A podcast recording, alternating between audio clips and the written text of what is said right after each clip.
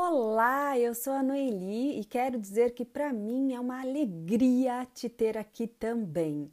Seja muito bem-vindo, seja muito bem-vinda. Este episódio foi inspirado principalmente nas aulas do neurocientista, PhD, doutor, professor Pedro Calabres. Espero que você goste.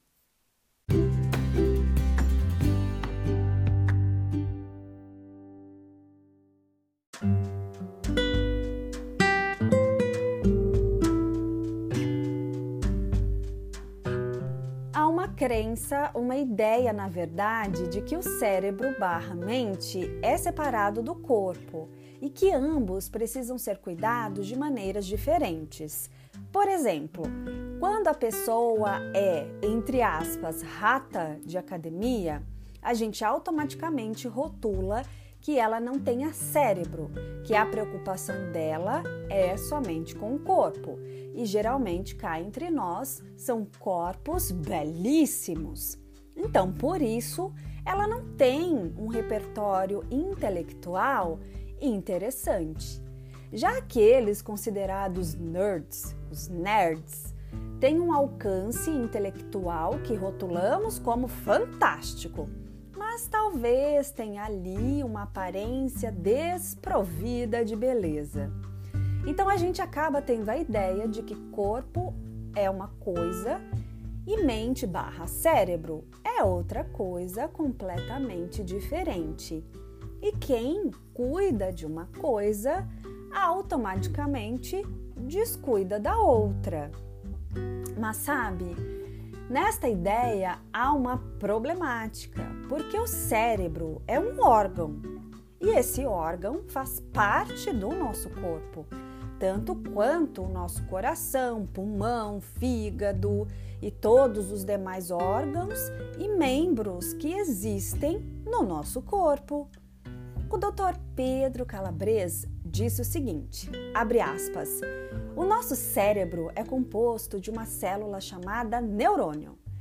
Há 100 bilhões de neurônios no nosso cérebro e eles podem fazer de mil a 10 mil conexões, o que significa que esse número de possíveis combinações é maior que o número de átomos que conhecemos hoje no universo. Fecha aspas mas com toda essa potência que existe dentro de cada um de nós. Muitas vezes a gente quer mudar algo, seja no campo profissional ou pessoal, mas a gente não consegue. Por mais que a gente tente, por mais que tenhamos força de vontade, parece que a coisa não anda. E por que será que isso acontece com a gente? Por que é tão difícil mudar.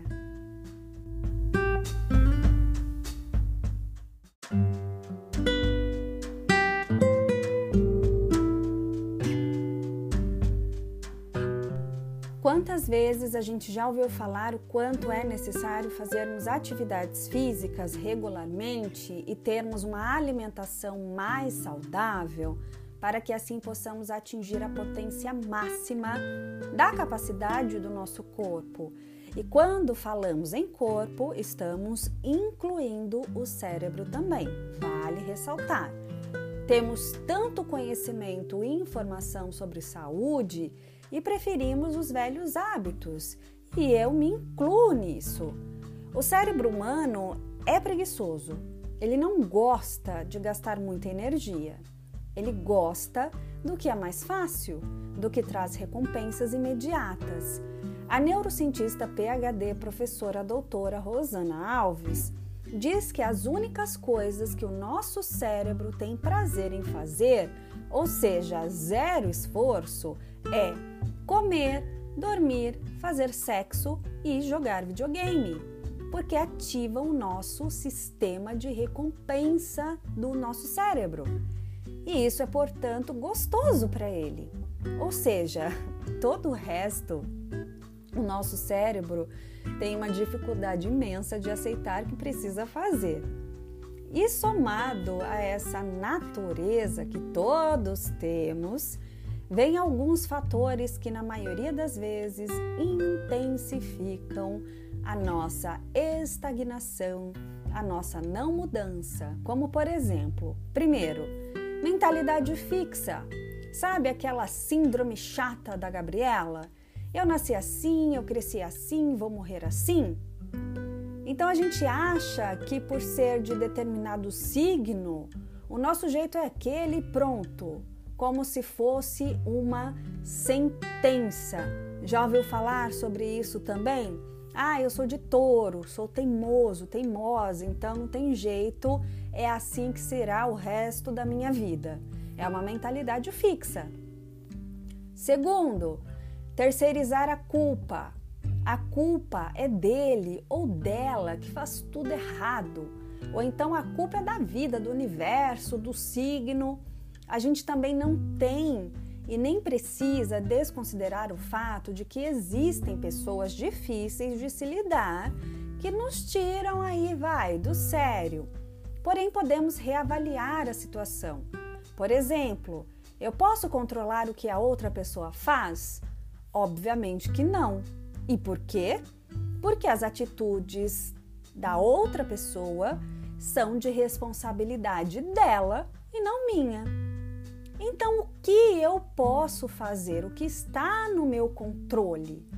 Hum, eu posso mudar as minhas atitudes, ter ações diferentes frente a essa ou aquela situação.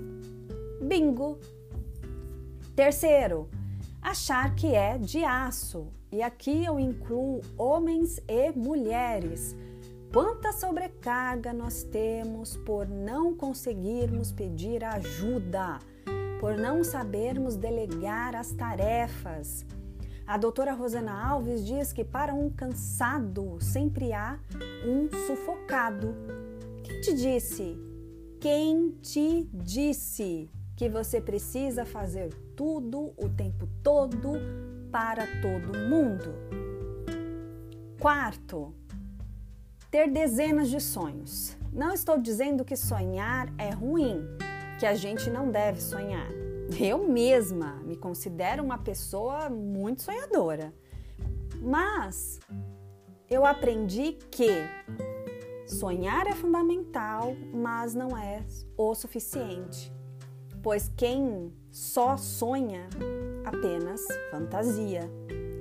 O sonho é a bússola que aponta onde queremos chegar mas sem um mapa que irá traçar a nossa rota, que fará navegarmos por essas águas, não sairemos do campo da imaginação, das ideias. Executar os passos é o que vai determinar e possibilitar alcançar o destino que tanto queremos chegar.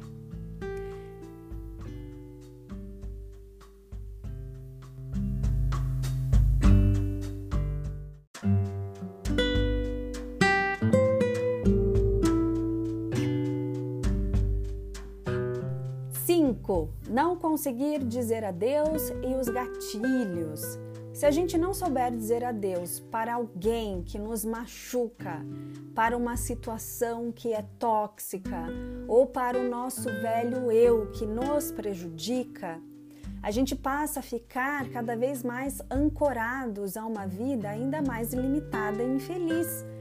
E isso pode ativar sim gatilhos que venham a nos atrapalhar em nosso processo de mudança e melhorias. Eu sou uma formiga.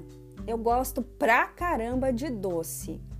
E quando eu estou ansiosa ou na TPM, então, a vontade pelo consumo de doce, no caso mais especificamente chocolate, dobra. Então, eu sei que esse gatilho, vamos dizer assim, da ansiedade, da TPM, vai reforçar esse meu desejo e até de certa forma uma necessidade pelo consumo de doce, porque seria ali um gatilho, uma válvula de escape para que o meu cérebro, é, meu cérebro pudesse ter mais prazer. Mas se eu tiver e aqui é um exemplo que eu estou dando para vocês. estoque de chocolate no meu armário, eu vou querer comer todos os dias, independente de eu estar ansiosa ou não na TPM ou não. Então, eu não compro, eu não deixo o estoque, eu não deixo é, nada que possa, de repente, ali eu mesma me sabotar. Porque eu não quero que meu cérebro, meu corpo entrem em um colapso glicêmico. Então eu evito. É claro que uma vez ou outra eu como doce, né? Claro, porque também ninguém é de ferro, é claro. Mas é, nesses momentos mais intensos, onde a nossa razão ela fica ali um pouco sufocada, se a gente tem é, o estímulo, facilmente a gente vai e faz, né? Para aliviar ali, para minimizar aquela sensação ruim. E isso também vale para pessoas. Se eu percebo que alguém está sugando a minha energia, pesando demais, e eu já fiz o meu melhor e a pessoa não fez nada, só eu tentei e a outra pessoa não, então eu deduzo que ela não tem interesse que eu faça parte da vida dela. Sendo assim, eu respeito isso, essa decisão, essa escolha dela e me retiro. 6. Perda do foco. Nós somos bombardeados de distrações, o que nos impede de ter foco em algo.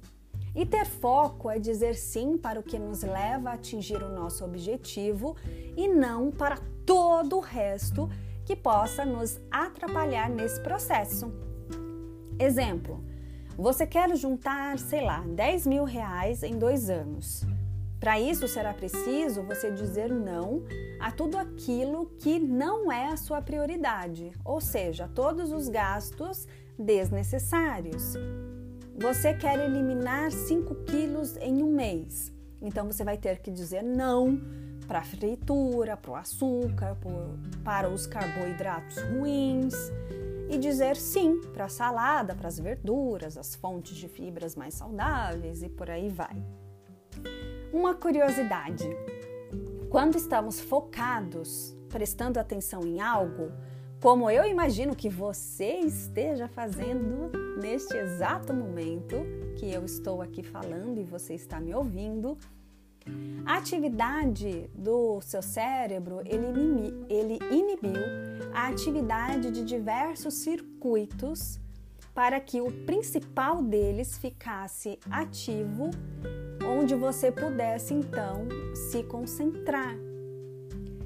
Não é bacana isso? Então até o cérebro ele ensina que a gente precisa dizer não a todas as demais coisas para dizer sim a uma.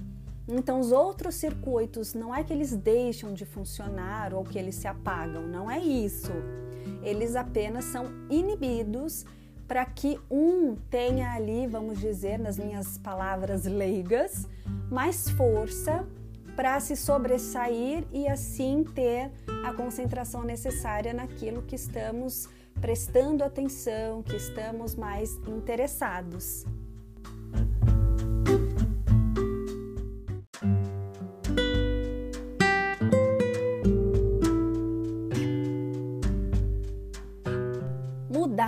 requer transformação. Não fiquemos esperando só pela força de vontade para que aconteça alguma coisa melhor. Ao invés disso, a gente entende que é preciso força de compromisso naquilo que queremos nos mudar e força de visão naquilo que queremos nos transformar. E aqui não importa a velocidade nem o tamanho do passo. O que vale é a ação até porque o mundo não se muda com crenças e sim com atitudes. Conhecimento sem a prática, ela é totalmente vazia. Que sejamos alguém que possamos nos orgulhar. Um, dois, três, a gente levanta e vai fazer o que tem que ser feito, sem esperar que o nosso cérebro preguiçoso tenha tempo de nos sabotar. Passos curtos, porém firmes O resultado do nosso esforço não será imediato, mas com paciência, misericórdia conosco mesmos, né, com o nosso processo e tendo aí o foco, a gente chega lá. Afinal de contas, o tempo vai passar, a gente querendo ou não. E aí, me conta, qual mudança você quer ser? Qual comportamento você quer se dedicar em mudar hoje? Até o próximo episódio.